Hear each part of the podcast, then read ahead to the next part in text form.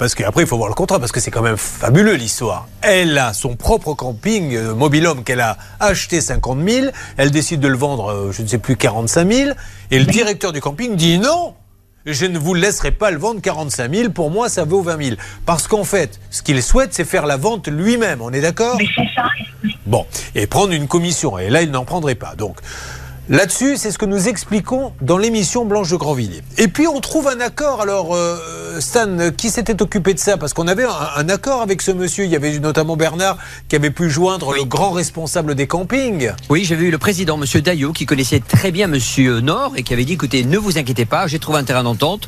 On va faire une bonne proposition à Catherine. Dossier clos. Voilà, on en était. Et Catherine tout d'un coup, là, il y a quelques jours, et vous nous avez appelé un peu affolé, mais nous sommes là pour vous rassurer, vous avez reçu du courrier. Alors, qu'a-t-elle reçu très exactement?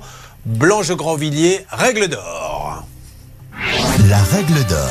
Expliquez-nous. Elle a été citée, on appelle ça une citation directe, devant la juridiction pénale, devant le tribunal correctionnel, au motif qu'elle aurait diffamé.